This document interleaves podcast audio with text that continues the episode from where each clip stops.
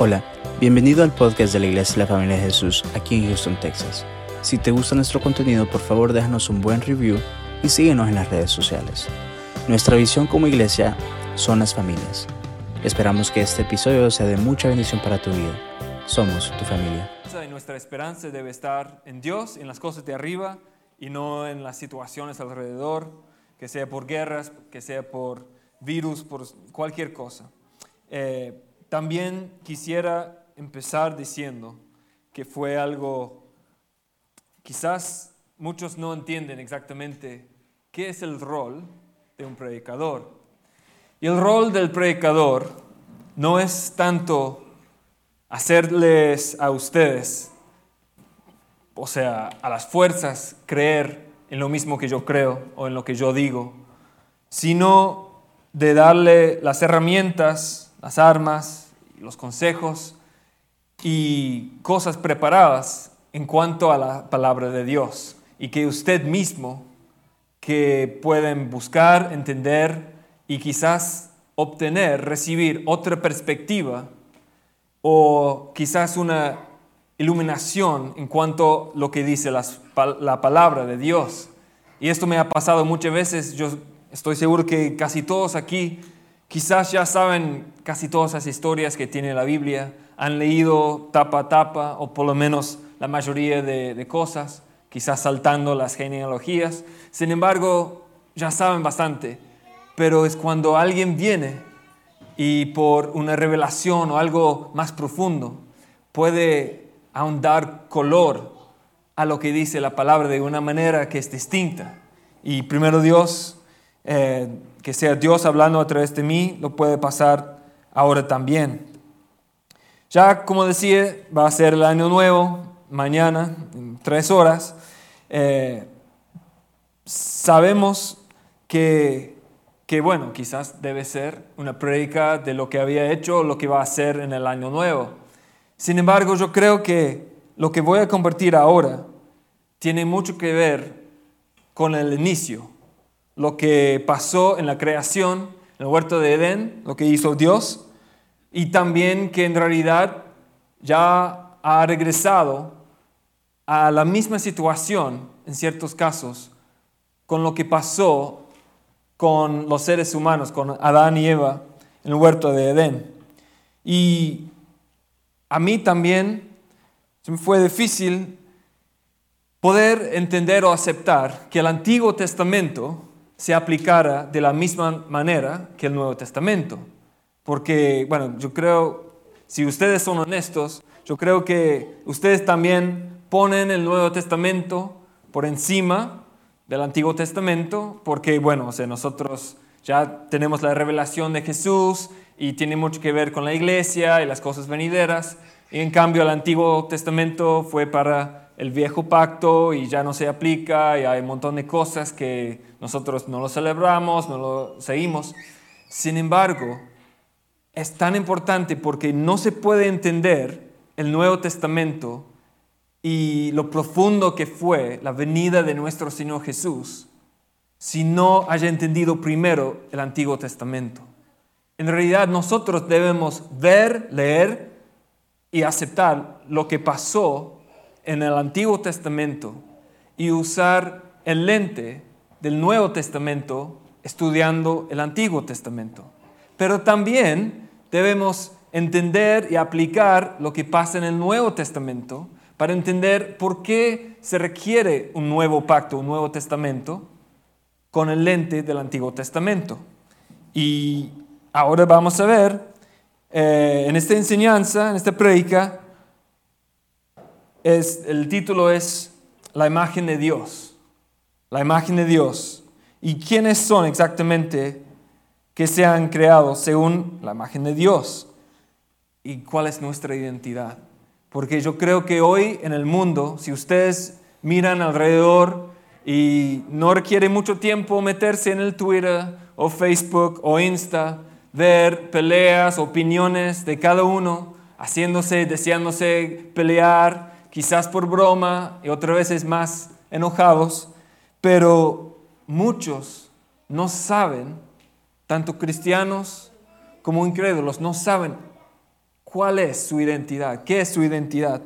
Y muchos piensan que como tengo aquí mi licencia de manejar, es el carnet, eso tiene varios detalles, tiene una foto tan bonito mío, eh, y bueno, un montón de información, mi fecha de nacimiento, mi nombre, dónde vivo, eh, que también yo mido bien alto, casi igual que Evan. Em, y esto es mi, mi carnet. También tengo mi pasaporte. Y aquí sí veo muy bonito porque en realidad no es mi pasaporte, es de mi esposa. Y bueno, la robó. Eh, pero también, o sea, esto para muchos es su identidad. Porque aquí también es el resumen de más cosas que fue eh, nacido en El Salvador y que eh, también su, su, nombre y bueno, otras cosas que se requiere, se requiere el gobierno. Y bueno, es de Estados Unidos, tengo de Inglaterra, pero esto, bueno, quizás lo puedo quemar ahora. Y bueno, lástima que eh, también eh, falleció la reina. Pero el punto es que hay un montón de cosas, y aún el certificado de la fecha de nacimiento y otras cosas, que quizás nosotros lo hemos también aceptado y puede ser aún algo que que no es malo en sí, pero ponemos tanta énfasis en nuestra identidad en lo que documentos, papeles y licencias, certificados dicen quiénes somos. Pero no vamos al autor, no vamos a la fuente de vida, la cual es Jesús. ¿Y quién dice Dios quiénes somos? Esto es lo más importante. Y si no hay nada más que ustedes saquen de esta prédica, no sé si han empezado con la hora, el tiempo, eh, igual no, no va a durar tanto, pero lo más importante es qué piensa nuestro Papa lindo del cielo de nosotros. Vamos a Génesis. Yo creo que las tres cosas más importantes va a ver, que vamos a ver hoy es quiénes somos, qué hay que evitar no hacer eh, y qué debemos hacer. Esas tres cosas. Así que primero, ¿quiénes somos? Génesis 1 de 26 en adelante dice, eh, lo voy a leer de la eh, y dice, y dijo, hagamos al ser humano a nuestra imagen y semejanza. A ver, hagamos al ser humano a nuestra imagen y semejanza. ¿Quién lo dijo? Dios. Dios dijo entre sí, en la comunidad, la Trinidad, vamos a ser al ser humano a nuestra imagen y semejanza. No sé cuál es, o según ustedes, cuál es el versículo más importante, más impactante, más profundo de toda la Biblia.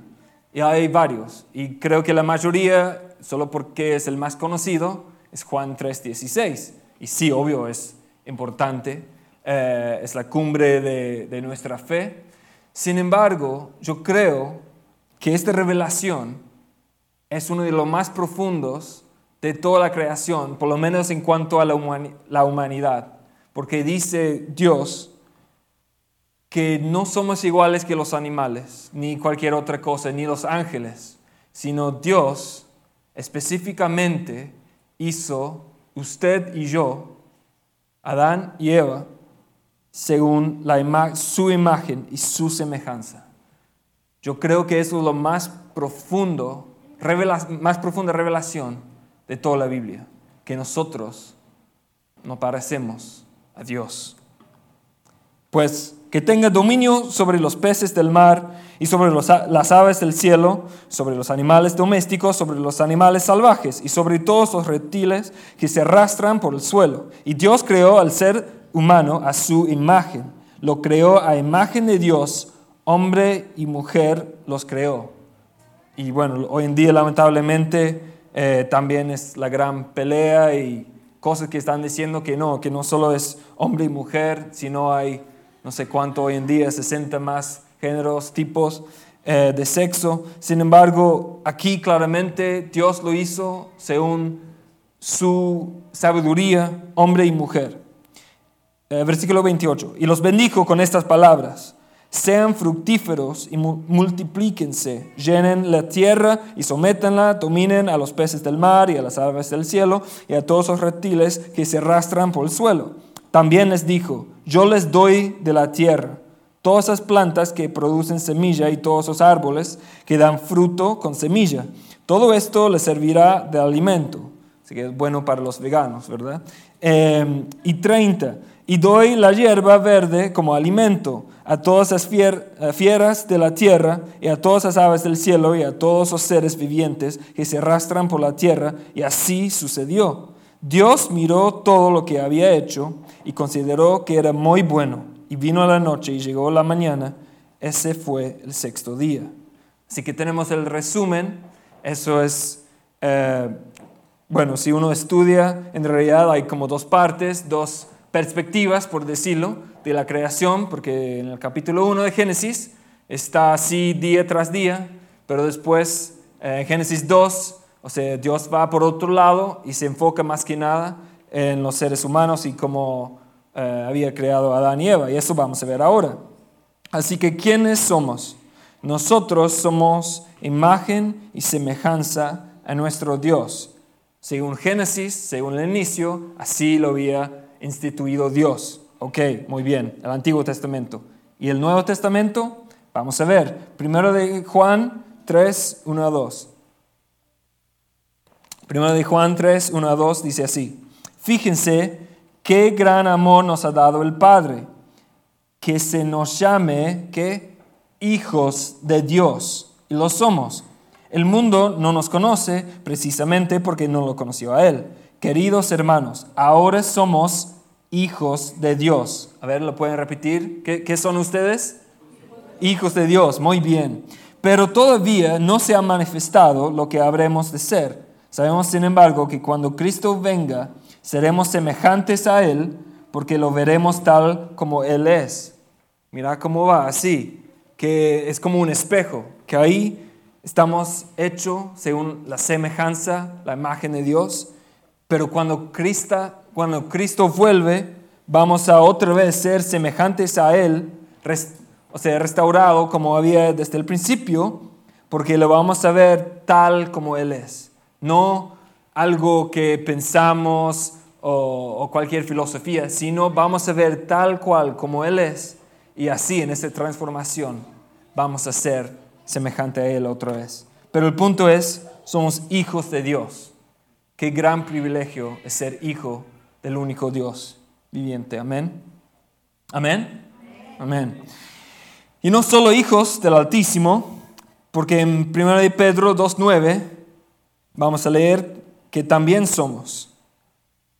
Y esos son un par de versículos. En realidad hay mucha revelación e identidades aplicadas a nosotros.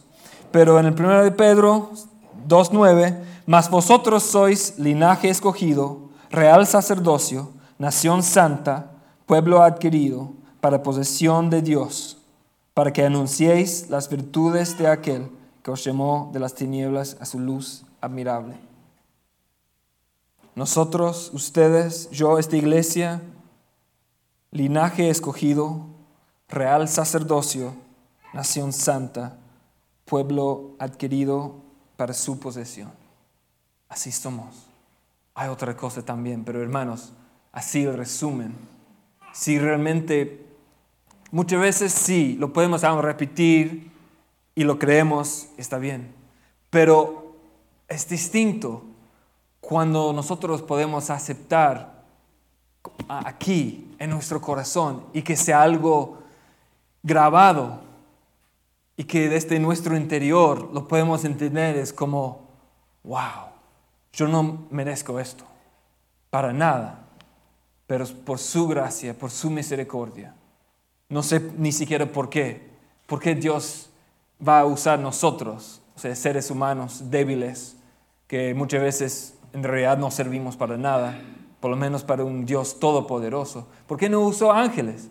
¿Por qué no seres eh, vivientes? ¿Por qué no aliens? ¿Qué sé yo? Pero no, nosotros, Dios Dios escogió a nosotros. Amén. Amén. Amén. Yo sé que todos tienen hambre, así que vamos a seguir.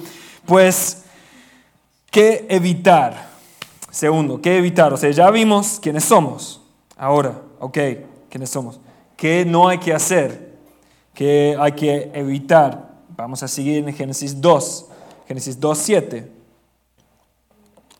Y dice, y Dios, el Señor, formó al hombre del polvo de la tierra y sopló en su nariz hálito de vida. Y el hombre se convirtió en un ser viviente. Y bueno, no tengo, no es Pinocchio, ¿verdad? Pero así Dios creó al hombre, bueno, eso es, creo que es niña, a saber. Eh, pero Dios creó al hombre del polvo de la tierra, pero no estaba vivo. ¿Hasta cuándo se hizo vivo? Cuando Dios llegó en su nariz este hálito de, de respiración en su nariz, entonces se convirtió a ser en un ser viviente. But I'm a real boy. El punto es nosotros, nuestra vida es vinculado con la respiración. Cuando nosotros de ser vivo significa de tener este aliento de vida. Pues así lo hizo Dios. Versículo 8, Dios el Señor plantó un jardín al oriente del Edén y allí puso al hombre que había formado. Dios el Señor hizo que creciera toda clase de árboles hermosa, hermosos, los cuales daban frutos buenos y apetecibles. En medio del jardín hizo crecer el árbol de la vida y también el árbol del conocimiento del bien y del mal. Así que había un montón de árboles y un montón de fruta, pero había dos árboles en el medio, no sé si estaban uno al lado del otro, pero creo que estaban cerca por estar en el centro. Y uno era el árbol de vida y el otro era el árbol del conocimiento del bien y del mal. Saltando un poco, versículo 15, Dios el Señor tomó al hombre y lo puso en el jardín de, del Edén para que lo cultivara y lo cuidara. Y le dio este mandato, puedes comer de todos los árboles del jardín, pero del árbol del conocimiento del bien y del mal no deberás comer. El día que de él comas, ciertamente morirás. Así otra vez declaro, el hombre podía comer de cualquier cosa, y aquí lo interesante es que en el versículo 9 había un árbol de vida y había otro árbol de conocimiento del bien y del mal. Él no dijo que el hombre no podía comer del árbol de vida. Así que se da de entender que de todos los árboles se podía comer y mientras comía iba a estar vivo y aún quizás por la eternidad. Pero, como decía, si este hombre iba a comer de este árbol de conocimiento de bien y de mal, el día de él coma ciertamente morirás. En el hebreo original, en realidad eh, ciertamente morirás. Hay, dos veces, a veces en el hebreo, cuando se repite o usa casi la misma palabra, eh, una vez y dos veces, o sea, le da más como peso. O sea, por ejemplo, si, eh, si tiene algo y quiere sacar algo del horno, y si está muy caliente, en o sea, nosotros agregamos el muy, muy caliente, eh, pero ellos dirían caliente, caliente, para dar de entender que es muy caliente. Y así le da de entender. Sin embargo, la palabra morirás, o sea, se repite, pero se cambia un poco. Y varios teólogos, estudios piensan que en realidad, cuando él dice esto, como se repite, no es tanto morir, morir, sino muriendo, morirás. Dando de entender que, y es posible, que quería decir que muriendo desde este momento ya va a morir, pero también, o sea, en lo espiritual, pero no es que, o sea, Adán se cayó después de comer o Eva, sino faltaba tiempo que su cuerpo natural físico se muriera. Así que muriendo, morirás. Pero bueno, eh, luego dijo el, el Señor, Dios el Señor dijo, no es bueno que el hombre esté solo, voy a hacerle una ayuda adecuada. Bueno, no, no tengo otro, pero sabemos que Dios sacó de la costilla del hombre y le dio eh, Eva como su ayuda idónea. Versículo 25. En ese tiempo el hombre y la mujer estaban desnudos, pero ninguno de los dos sentía vergüenza. Ok. Génesis 3. Ya vamos a ver por qué estaba leyendo tanto y también eh, tomando pasos en ciertos lados. Eh, capítulo 3, la caída del ser humano. La serpiente era más astuta que todos los animales del campo que Dios el Señor había hecho. Así que le preguntó a la mujer, ¿es verdad que Dios les dijo que no comieran de ningún árbol del jardín? A ver, momento. Un serpiente, una serpiente, quizás, o sea, algunos dicen que eh, es, es un snake, o sea, una víbora, pero otros piensan que no, es más como un dragón, porque después eh, lo que Dios eh, le iba a castigar después. Pero el punto es, así en el jardín, y bueno, hoy es falta Navidad, soy como Santa Claus. Aquí tiene este serpiente. Y así Adán y Eva comiendo, bueno, estaba el sol, bien bonito, estaban comiendo, nam, nam, nam. Y la Biblia no dice que había otro animal que hablara, o por lo menos que el ser humano se podía entender. Es posible, pero lo que sí dice es que de la nada viene el serpiente y le pregunta, le dice, ¿es verdad que Dios les dijo que no comieran de ningún árbol del jardín? Primero, para mí sería medio raro ver una serpiente hablarme, entender, y, no explica que Eva estaba asustada como, ay Dios mío, hace alguien me está hablando, sino ella responde, no, no, no, momento, podemos comer del fruto de todos los árboles, respondió la mujer, pero en cuanto al fruto del árbol que está en medio del jardín, Dios nos ha dicho, no coman de este árbol, ni lo toquen, de lo contrario morirán. También es interesante que ella agregó una cosa. Es muy probable y sí se entiende que Dios no quiso que ni se acercara al árbol del conocimiento del bien y del mal. Pero no lo dijo esto, solamente Dios dijo, así de claro, no comer de su fruto. Pero aquí vemos que o Eva no había entendido bien, o Adán, por ser hombre y no explicar bien las cosas, eh, le explicó algo diferente a Eva, Eva no entendió bien y ella dijo, no, ni lo toquen, de lo contrario morirán. Bueno, pero la serpiente le dijo a la mujer, no es cierto, no van a morir. Dios sabe muy bien que cuando coman de este árbol, se les abrirán los ojos y llegarán a ser como Dios, conocedores del bien y del mal. Satanás, el diablo, es muy astuto porque, y piénselo así, de esta manera ustedes, si alguien viene y te dice una verdad,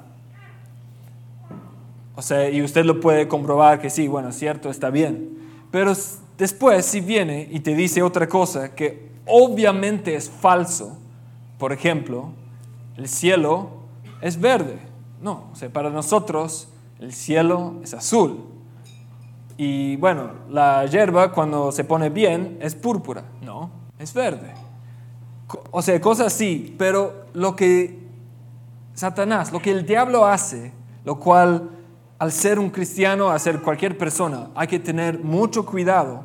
Es que hay tantas cosas y medio verdades en el mundo. O puede ser que hay es una verdad, medio verdad sándwich, que hay dos verdades, una mentira, una, bueno, quizás es un área gris, otra media verdad, pero después se termina con dos verdades. Y así, eh, o sea, tomando todo, agregando todo, O sea, bueno, la mayoría es verdad, sí, bueno, puede ser.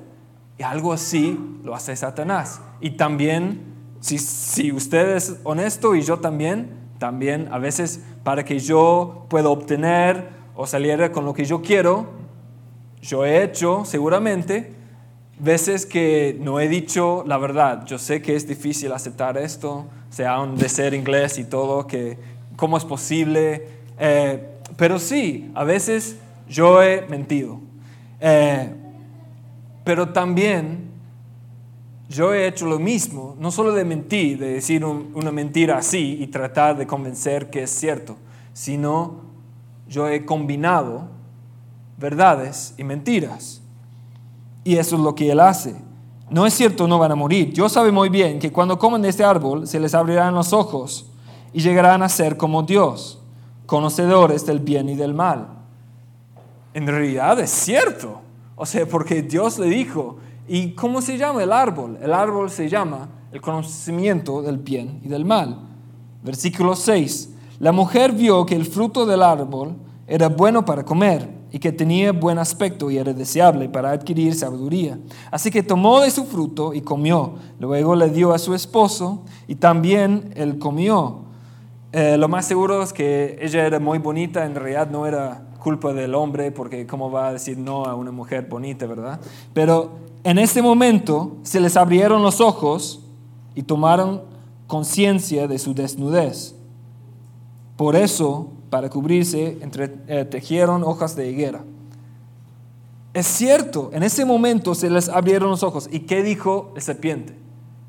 El serpiente dijo que sí, que los ojos se van a abrir y ya van a saber del bien y del mal. Así que esta parte era cierto, pero también trató de convencerle que no, que no van a morir. Y otra vez, es cierto, o sea, porque Eva ni Adán, o sea, se murieron en ese momento pero también entendiendo el hebreo original, muriendo morirás, que algo pasó y algo se cortó. Y esto fue la relación en cuanto a su espíritu con Dios.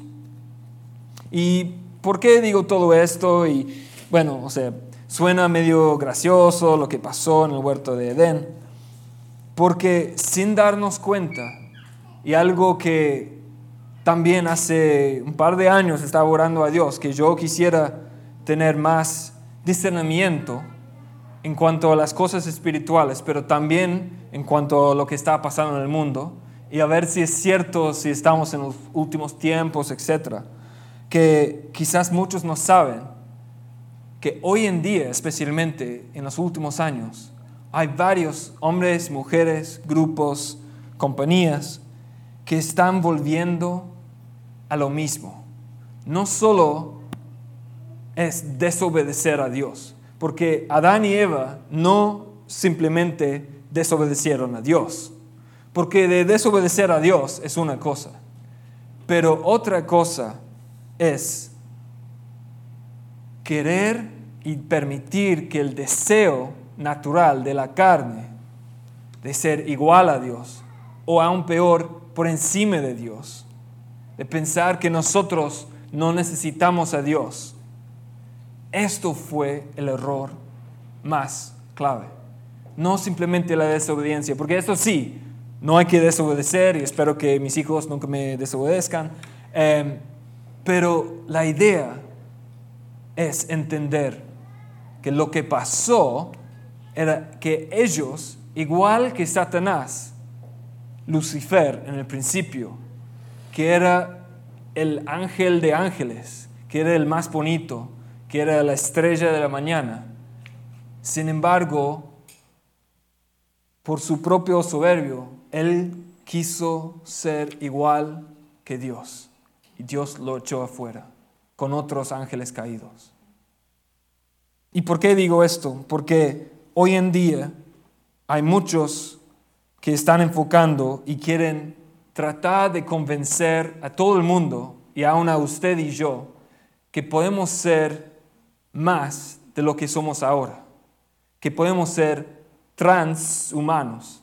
O sea, el transhumanismo es con ciertas cosas, que sea con electrónicos, con robóticos, con con computadoras, con cualquier otra cosa, con inyecciones, con vacunas, uno se puede convertir y en lugar de ser semejante a Dios, en la imagen de Dios, hacer algo más alto y cometer el mismo error. Y lamentablemente hay cosas que están desarrollando, cosas que son bien preocupantes. Y voy a pedir que si tienen el video, que pongan el video. Este video solo es de cinco minutos y por fin pude poner subtítulos. Eh, voy a bajar la luz. Pero ponen atención. Many tyrants and governments wanted to do it, but nobody understood biology well enough.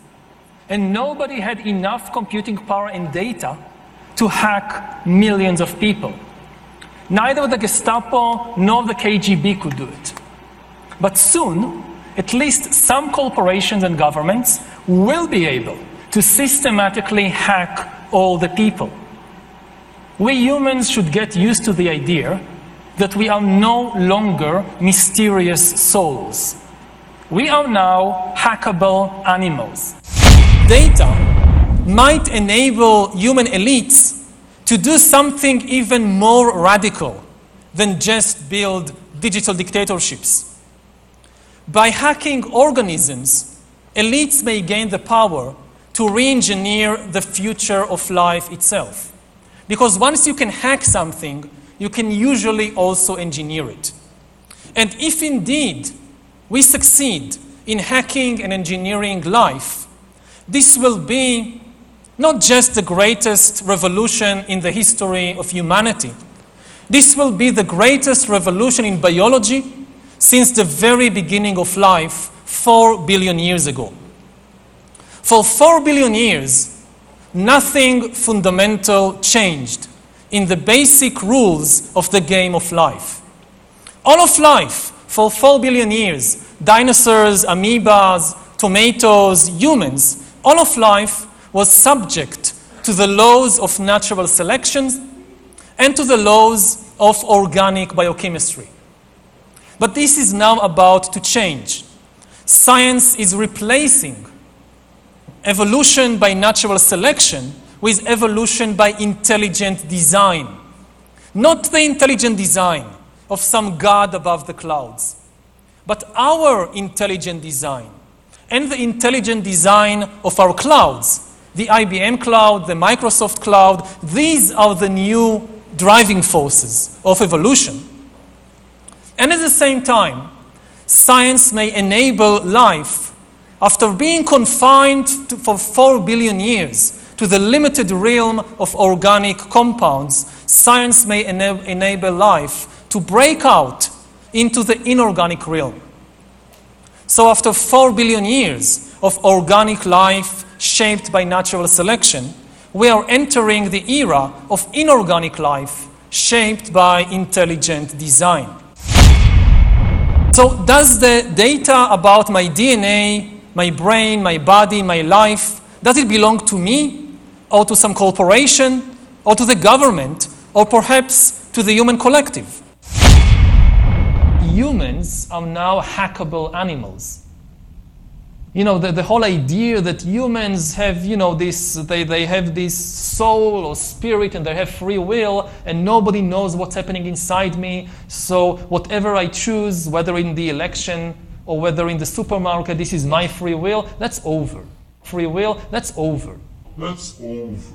Over. Today, we have the technology to hack human beings on a massive scale. Yeah, I mean, everything is being digitalized everything is being monitored. In this time of crisis, you have to follow science. It's often said that you should never allow a good crisis to go to waste because a crisis is an opportunity to also do re- good reforms that in normal times people will never agree to. But in a crisis, you see, we have no chance. So, so, so, so let's do it. Vaccine won't help us go the to vaccine the test, w- will help us, of course. It will make things, you know, m- more manageable. Surveillance. People could look back in a hundred years and identify the coronavirus epidemic as the moment when a new regime of surveillance took over, especially surveillance under the skin, which I think is maybe the most important development of the 21st century, is this ability to hack human beings, to go under the skin, collect biometric data, analyze it, and understand people better than they understand themselves. This, I believe, is maybe the most important event of the 21st century. One of the features of this fourth industrial revolution is that it doesn't change what we are doing, but it changes us. The difference of this fourth uh, industrial revolution is it doesn't change what you are doing. It changes you. If you take a genetic editing, Right. uh, just as an example, it's you who are changed. Yeah, And of yeah. course, this has a big impact on your identity. Yeah. And offers certain kinds of possibilities that have to be careful about. You know, when you began to when you began to do that kind of gene editing, some people worry that you were changing what it means to be human. That's the problem. And uh, it, uh, of course, the new uh, industrial revolution offers us many opportunities, but it raises manifold questions on the ethical, but even legal uh, implications. And we have to be prepared for it, and that's what we want. Bueno, eh, esto fue un resumen. Esto no es para causar miedo. Eh, a ver, ¿cuántos habían visto o escuchado uno de estos hombres alguna vez? ¿No? ¿Nadie? Bueno, eh, el primero, el israelí, eh, se llama Dr. Yuval Noah Harari y el segundo, el alemán, eh, con ese acento bien fuerte, eh, Klaus Schwab. Y ellos son los fundadores y miembros eh, del World Economic Forum, o sea, el foro económico del mundo. Eh, ellos hacen un evento en Davos, en Suiza, al principio de cada año, y donde todos los líderes, gobiernos y gente, CEOs de, varias eh, cosas, llegan eh, con sus aviones y después hablan por tres días para ver cómo pueden globalizar aún más el mundo. Pero la razón por qué quiso poner esto, y creo que eh, se acaba bien con este mensaje es en cuanto la advertencia a todos nosotros de que debemos tener mucho cuidado con la tecnología, que puede ser en sí que aun lo que ellos están proponiendo, que sea con buenas intenciones, pero hay que tener mucho cuidado porque como, visto, como habíamos visto al principio, que nosotros somos hijos de Dios, nosotros somos imagen y semejanza de Dios. La idea de Dios, Dios no quiere que nosotros tratemos de llegar a, y trascendernos o de llegar a, a algo que sea el ser humano 2.0, sino Dios quiere que tengamos relación con Él y que sigamos según o lo que Dios qui- quiere y quiso por cada uno de nosotros. Y un ejemplo les doy. A mí me encanta la tecnología. Desde que era niño, eh, no sé por qué, pero me fascinó todos los aparatos, los electrónicos. Y yo me acuerdo la primera vez que fui a la casa bíblica en Argentina, eh, fue en el 2004, y eh, ya como seis meses que llegara, eh, yo había traído, porque me gustaba la música, y se quedaban también, y con los CDs, con los discos de, de música, y a ver si todos se acuerdan, pero así en un CD solo podía tener quizás 10, 12 canciones, a lo mucho. Y después si se rayaba, no se escuchaba bien y saltaba la cosa, y bueno, fue, pero para llevar todos esos álbumes y toda la música que, que yo quiso, yo tuve que llevar eh, un libro que sea como así, de como 40 CDs, y aún así fue difícil de conseguir la canción, etc. Pero llegó alguien que vino de Europa y él llegó con un iPod. Eh, y no tenía colores ni nada, pero lo interesante, lo impresionante era, o sea, yo con mi libro de 40 discos, CDs, y él con un aparato chiquito, con aún más memoria y más canciones que yo había traído y aún mejor calidad, eh, que bueno, yo estaba celoso, pero después regresé, eh, regresé a Inglaterra, después conseguí, yo conseguí un iPod, pero mi iPod era, tenía más memoria y era de color, así que yo podía decir, o sea, el mío es mejor, pero el punto es, o sea, me encantaba. Y también me acuerdo que cuando fui la primera vez, traje cuatro o cinco cámaras, eh, pero eh, desechables, así que solo se puede sacar como 20 fotos y después hay que sacar eh, y después tirar la cámara a la basura. Y bueno, la calidad no era muy buena. Y en ese momento yo me acuerdo también cuando regresé, yo traje una cámara que tenía 5, 5.1 megapíxeles. 5.1. Y bueno, hoy en día eso no es nada, o sea, hay cámaras de 128 y más. Pero el punto es que, que sí, me encanta, pero la advertencia y el cuidado que debemos tener es entender que cada cosa, cada decisión que nosotros tomamos, y especialmente ahora cuando hay personas que en su opinión piensa que es bueno de quitar las cosas de religión, que no existe el alma, no existe el espíritu, que todo ya va, a ser reemplazado por cosas digitales. Y hay un montón de otras cosas raras y preocupantes que ellos han dicho. Eh, pero también hay que entender que estas personas están involucrados con gobiernos, con líderes, con otros, aconsejando esto. Y nosotros, como seres humanos, debemos evitar el pecado original, lo cual es pensar o tratar de llegar a ser o igual a Dios o un ser humano distinto del ser humano con el ADN de Dios desde la creación, de- desde cuando Dios nos hizo. Y también, eh, tercer cosa, así que eso es lo que hay que evitar. Lo bueno es lo que hay que hacer, es súper fácil. Y rapidito, y voy terminando, Deuteronomio 6.5 dice, en el Antiguo Testamento es bien claro, ama al Señor tu Dios con todo tu corazón y con toda tu alma y con todas tus fuerzas. Y Jesús simplemente agregó, ama a tu prójimo como a ti mismo.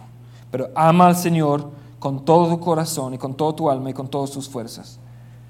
Yo no creo que cada día yo puedo declarar que yo amo al Señor de esa manera, pero es, es mi meta. Es mi meta tratar de amar a Dios por lo menos más que lo hacía ayer. Y en el Nuevo Testamento, aún en las cosas básicas, en la vida cotidiana, ¿qué hay que hacer? Primera de Corintios 10:31. En conclusión, ya sean que coman o beban o hagan cualquier otra cosa, háganlo todo para la gloria de Dios. Aún en las cosas básicas. Si pueden pasar los músicos o el tecladista por lo menos. Que sea de comida, de bebida o cualquier otra cosa, limpieza, ayudando con los niños, de, de ir al trabajo, hacer todo para la gloria de Dios. Y hay que sacar esta mentalidad de pensar que yo solo puedo glorificar a Dios cuando estoy orando, cuando estoy leyendo la Biblia, cuando estoy en la iglesia. No, hermanos. Aún en la vida cotidiana, en las cosas sencillas, si el Señor es nuestro centro, entonces todo alrededor va a ser afectado en nuestra vida cotidiana, en las cosas básicas, a donde ir a comprar cosas en el súper, todo debe ser para la gloria de Dios. Amén.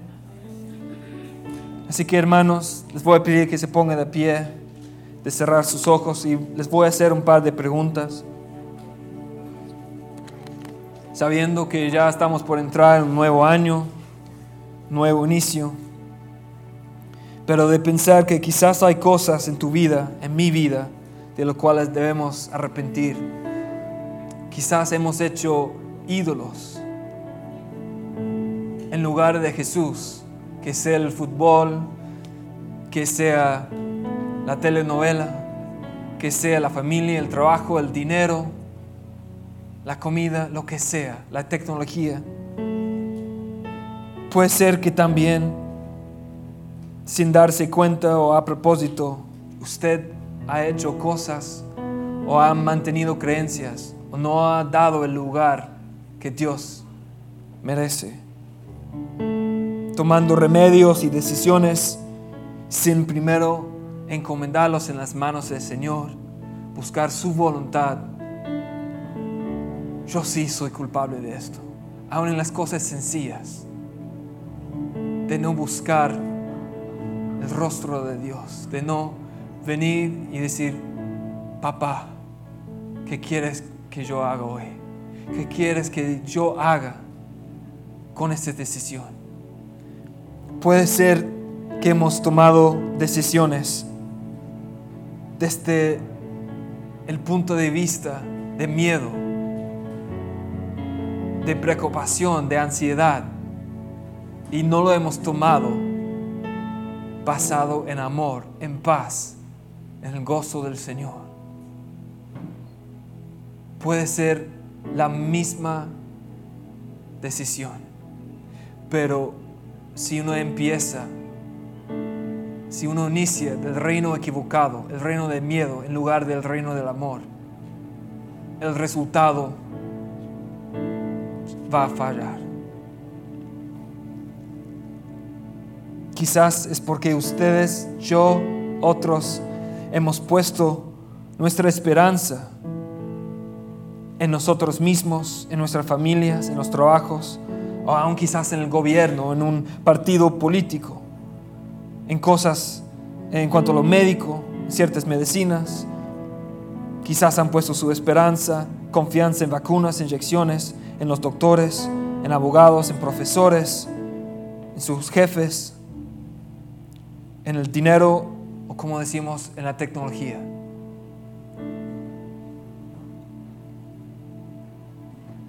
Y puede ser que todas estas cosas que acabo de mencionar no es que en sí son malos, pero el punto es que debemos glorificar a Dios en todo. Y Dios quiere que seamos listos, preparados, entendiendo que el enemigo anda como un león rugiente, buscando a quien devorar.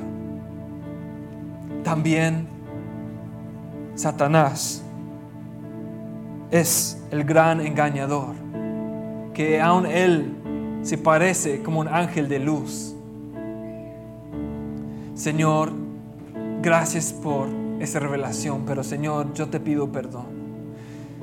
Y Señor, así como congregación, te pedimos perdón por las veces que te hemos fallado, Señor, por las veces que no hemos entendido que somos real sacerdocio, que somos un pueblo santo, Señor, santificado por esa sangre derramada en la cruz, de entender que somos hijos tuyos, hijos del gran Rey, del Altísimo, y que tú nos creaste en tu imagen, Señor, en tu semejanza.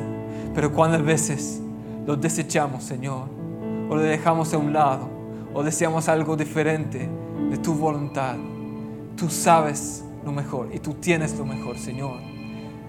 Y Señor, mi oración, mi ruego del 2023 es que cada persona aquí, que cada familia, que esta iglesia puede tomar pasos adelante, pero sabiendo, reconociendo que somos hijos de Dios y que nosotros debemos tener dominio y soberanía sobre las cosas de la tierra, aún las criaturas, los animales, de todo, Señor. Y que nosotros seamos sal y luz a aquellos ahí perdidos en el mundo, Señor, a los incrédulos y aún a otros cristianos creyentes que quizás están bajoneados, de ayudarles, Señor. Gracias, Señor. En tu nombre santo hemos orado. Amén. Amén. Un fuerte aplauso a nuestro Dios. Gracias, Señor. Amén. Que sean bendecidos, hermanos.